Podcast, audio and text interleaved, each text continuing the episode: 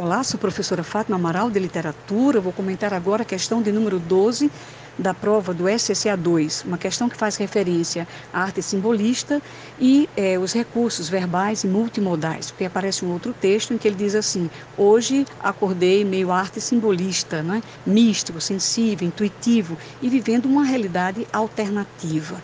Então, o aluno é, ele vai fazer uma comparação entre a poesia simbolista, isso que aparece nesse texto, né? Então, você deveria estar ficar atento, ter ficado atento à característica como misticismo, sensibilidade, intuição, subjetividade, que marca muito a poesia simbolista.